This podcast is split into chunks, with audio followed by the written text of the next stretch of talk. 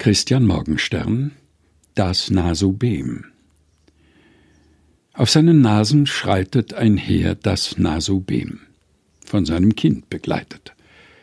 Es steht noch nicht im Bremen, es steht noch nicht im Meier und auch im Brockhaus nicht. Es trat aus meiner Leier zum ersten Mal ans Licht.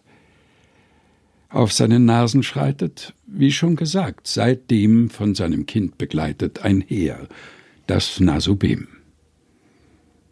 Christian Morgenstern Das Nasubem.